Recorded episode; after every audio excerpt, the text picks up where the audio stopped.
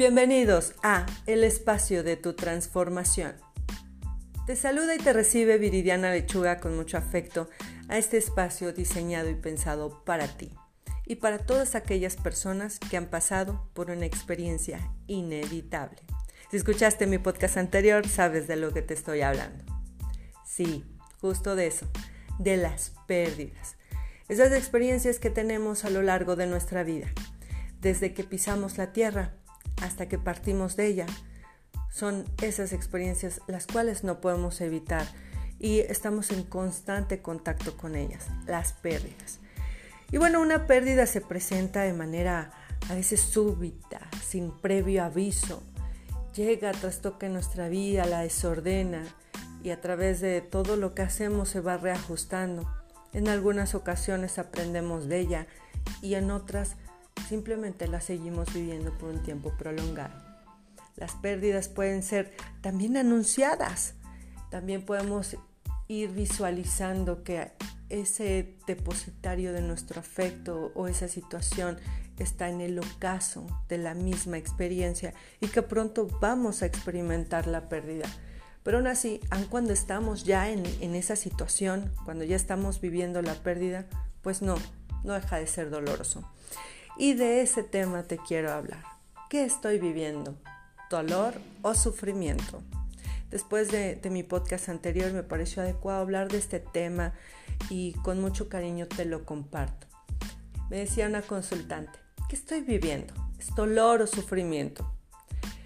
Bueno, pues de manera indistinta ocupamos estas palabras para describir lo que nos está pasando.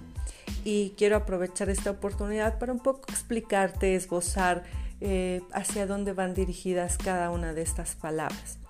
Dolor es mm, una palabra tomada más para designarlo a la cuestión físico-biológica, porque cuando nos duele algo es que está pasando algo en nuestro cuerpo y lo podemos focalizar, lo podemos señalar, lo podemos describir y podemos decir, aquí me duele, me duele mi pierna, me duele mi cabeza, me duele mi espalda, me duele el estómago cuando vivo esto, cuando pasa esto, me duele, me duele cada vez que ocurre esto y podemos explicarlo.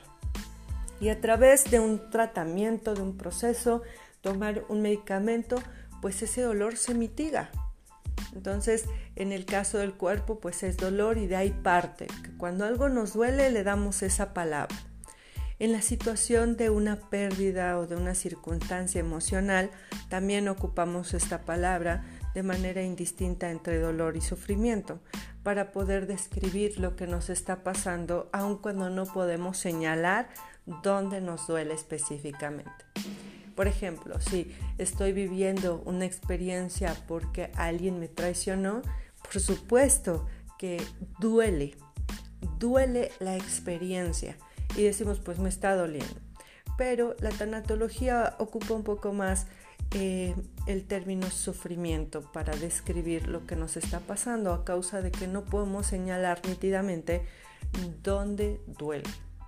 Entonces el sufrimiento describe que ha pasado algo en mí que me ha roto por dentro y me hace vivir estas emociones. También el sufrimiento es una palabra designada para expresar o describir una experiencia constante, repetitiva em, y muy recurrente en mi vida que me hace em, tener muchas emociones, me hace muchos pensamientos, me hace estar incómoda, me hace estar eh, desencajada con la vida y entonces a todo eso en conjunto se le llama estoy sufriendo. Como por ejemplo la historia de una mujer que vive repetida y constantemente los asedios de su marido, eh, los golpes, la, la vulnerabilidad que ella procesa en esta relación es un estado de sufrimiento. Pero no nos vamos a poner estrictos entre dolor y sufrimiento. Es una manera en cómo yo te comparto esto para poder decir esto me está pasando, me duele o estoy sufriendo. De cualquier manera, sí lo estamos viviendo. Me gustaría que trajeras a tu mente esta frase que en muchas ocasiones ocupamos. El dolor es inevitable, pero el sufrimiento es opcional. ¿La has escuchado? Sí, bueno, pues déjame decirte que no estoy tan de acuerdo con esta frase. Porque ante la pérdida, esa situación que no elegimos, que la estamos viviendo y que la estamos pasando, pues vamos a vivir este trance de dolor. Viene primero el impacto con fuerza, viene de una manera eh, súbita y a veces eh, puede ser tan doloroso esta experiencia que nos deja sin aliento. Entonces ahí está el dolor, tanto emocional o físico, ahí está el dolor. Y luego viene esta otra parte de la em, expresión que dice que es, el sufrimiento es opcional. No estoy de acuerdo en esa parte, ya que a través de estar viviendo este profundo dolor, por supuesto que vamos a sufrir y no es opcional, no es como si quiero o no quiero. Yo creo que esta frase va más em, direccionada o tiene la intención de decir, bueno, sí te pasó, pero de ti depende si dejas de sufrir o no. En muchas ocasiones y en muchas experiencias de vida, el sufrimiento no es opcional es parte de la experiencia. Yo creo que el sufrimiento va a depender mucho de lo que hemos perdido. ¿Qué perdimos? ¿Qué perdimos en ese trayecto? Una relación, el trabajo, la salud, una condición, un estatus, un sueño. ¿Qué perdimos? Y eso pues va a generar una situación de sufrimiento. Imagina, trae a tu mente esta imagen. Una vela la que tú quieras, del tamaño que tú quieras. Tráela a tu mente, acompáñame con esto. Y tú tienes en tu mano algo para encenderla, un cerillo, un encendedor. Ese chispazo que ocurre y esta fusión entre el chispazo y el pabilo de la vela, ese instante puede ser la pérdida. La pérdida es de un instante realmente se desencadenan las situaciones en un instante. Hay un pre, toda una circunstancia, un pre ante ese chispazo y un después de ese chispazo. Pero la pérdida ocurre en un instante, la que tú quieras. El fallecimiento de una persona ocurre en un instante. Un accidente ocurre en un instante. Una caída que te va a dejar secuelas ocurrió en un instante. La infidelidad de tu pareja se manifestó en un instante. Todo lo que viene después de eso es un proceso de duelo. Y entonces ante ti que tienes esta imagen de la vela, cuando está encendido el pabilo, el pabilo va a estar ahí con la flama todo el tiempo que la cera lo contenga. Es decir, si eh, la vela que tú te imaginaste es un cirio de esos grandísimos, pues todo ese tiempo va a estar encendido el pabilo de la vela. Es ese tiempo que va a durar tu proceso de duelo. Es de ese tamaño, de, esa, eh, de, esa prolongación de tiempo. Si tú querías saber cuánto dura un tiempo, el duelo, perdón, cuánto dura el duelo, pues así con esta imagen te lo describo qué tipo de vela elegiste. ¿Elegiste una vela de pastel? Bueno, pues justamente a lo mejor tienes ahí el tema de una pérdida que necesitas abordar, que te está generando un proceso de duelo y de manera protectiva trajiste a tu mente esta pequeña vela. A lo mejor así ha de estar eh, el trayecto del proceso de duelo que vas a vivir. Pero tal vez has traído a tu mente una vela más grande que va a implicar más tiempo. El tiempo en el que va a estar encendido ese pabilo de vela va a ser el tiempo del proceso de duelo. Los duelos no tienen como tal un tiempo, se les estima un tiempo, se les pone de alguna manera un tiempo para esbozar, para describir eh, más o menos cuánto, cuánto va a durar pero en sí depende mucho de la pérdida que hemos experimentado y de otros factores como tu capacidad resiliente, tu entorno, tu esquema de pensamiento, tus valores y los recursos que tienes para poder afrontar dicha pérdida. Entonces al tener esta imagen en tu mente de este chispazo describe ese momento de pérdida, Y este pabilo, este fuego que va a estar encendido durante todo el tiempo que dure la vela, creo que te deja descrito cómo es una pérdida y el proceso de duelo. Este proceso en donde vamos a estar viviendo dolor o sufrimiento, como lo quieras tú denominar. En este caso, a mí me gusta más la palabra sufrimiento.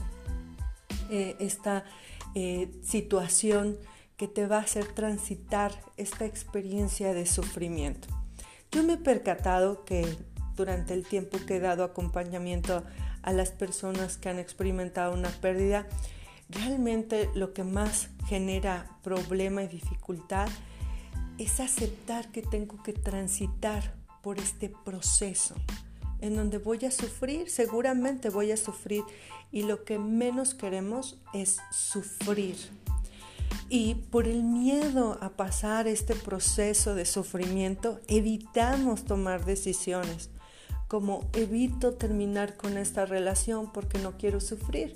Pero pues en esta relación esa persona no me hace caso, no me acompaña, no me hace feliz, me maltrata, discutimos todo el tiempo, ya no somos uno, ya no tenemos paz entre los dos, pero no quiero vivir la separación porque voy a sufrir. Y entonces por miedo no dejo esa relación. También estoy en este trabajo que me hace sentir insatisfecha, que no voy a ninguna parte, en donde no crezco, en donde no pasa nada, en donde me llevo mal con mis compañeros, o mi trabajo es monótono, aburrido, tedioso, en donde no hay más, o sea, donde estoy no voy a crecer, ahí me voy a quedar. Pero no renuncio, no hago un cambio por miedo, por miedo al proceso de sufrimiento, por miedo a este reajuste de vida en donde voy a tener que ir a buscar un nuevo trabajo, adaptarme a ese nuevo trabajo, hacer otras cosas y también, ¿por qué no? Sopesar con qué estoy hecha, con qué estoy hecho, sopesar mis recursos para afrontar la vida. Y por miedo a este proceso de sufrimiento, al proceso de duelo, no tomo esa decisión. No tomo esa decisión de por fin emprender este proyecto, ya sea de estudiar o de poner un negocio, porque no quiero fracasar. Le tengo miedo al fracaso. Y, este fracaso está descrito o, muy bien lo podemos señalar cuando decimos, no quiero fracasar, estamos pensando en alguien. Sí, cuando yo digo, no quiero fracasar, seguramente se me viene una o varias personas a la mente muy bien señaladas en donde no quiero que esas personas me vean fracasar en este proyecto. Y entonces no tomo la decisión para no vivir esas miradas, esos comentarios y esa experiencia o ese proceso que me va a hacer desarrollar recursos para la vida y por lo menos ya habré estado viviendo la experiencia que tanto quería, ¿no? Entrar a la universidad o estudiar o em, capacitarme de esa manera o emprender ese negocio, que es algo que yo quería, algo que yo anhelaba. Y no lo hago por miedo al fracaso, al señalamiento, a esa em, expectativa no cumplida que me ponen los demás sobre mi persona. Y bueno, mis estimados amigos, entonces, ¿qué es lo que estamos viviendo? No solamente es dolor porque perdí algo, sino que estoy sufriendo. Evito la experiencia, pero ya estoy sufriendo. Entonces, al evitar la experiencia, seguramente eso te lleva a un estado de sufrimiento que es constante, repetitivo. Te vas a la cama pensando en un sinfín de cosas que no te dejan dormir y por la mañana te despiertas y sigues pensando, te sientes insatisfecho, insatisfecha con la vida que llevas, bueno, ya estás sufriendo, ya estás en la experiencia de sufrimiento. Y si sin tomar la decisión estás sufriendo, pues yo te invito entonces a que tomes la decisión y pases por el proceso y probablemente no te va a generar sufrimiento. Eso no lo sabemos hasta que tú estés en la experiencia, hasta que tú tomes la decisión hay un pensamiento que dice, el no decidir es ya decidir. Cuando tú no decides, ya estás decidiendo, estás decidiendo no hacerlo, estás decidiendo quedarte ahí. Y entonces la consecuencia del no decidir no la puedes elegir, solamente viene. Y mm, al no elegir, la elección la va a tomar el entorno, la situación, otras personas. Y entonces a lo mejor no te guste tanto lo que vaya a pasar después, pero tú elegiste no decidir. Y entonces ante eso pues no queda más que atenerse a la respuesta de esta situación, de esta elección. Pues mis amigos, creo que en este momento de, de, tantos cambios a través de lo que nos dejó la pandemia, pues más nos damos cuenta de la importancia que tiene nuestro desarrollo emocional y que las experiencias son inevitables en nuestra vida. No las vas a poder evitar. Si tú dejas que el miedo controle tu vida, que direccione de alguna manera las decisiones que tomas y que te lleve a esta postura de aguanto, aguanto, aguanto porque no quiero vivir la experiencia, pues déjame decirte que ya estás sufriendo. Y estás sufriendo sin haber obtenido de alguna manera eso que estabas buscando al evitar ese sufrimiento. Entonces, por esta razón, hay que buscar apoyo, y el apoyo puede ser de diversas formas. Puedes ir a psicoterapia, que es un recurso que yo recomiendo mucho. Ir a psicoterapia, hablar con alguien, entrar a un diplomado, eh, buscar maneras de poder em, adquirir nuevas ideas que me ayuden a procesar este miedo que no me permite tomar decisiones. Bueno, pues te saludo y te compartió este tema Viridiana Lechuga. Búscame en mis redes sociales y espera mi siguiente podcast en donde abordaremos un tema más sobre una mirada tanatológica. Un abrazo y que tengas un excelente día.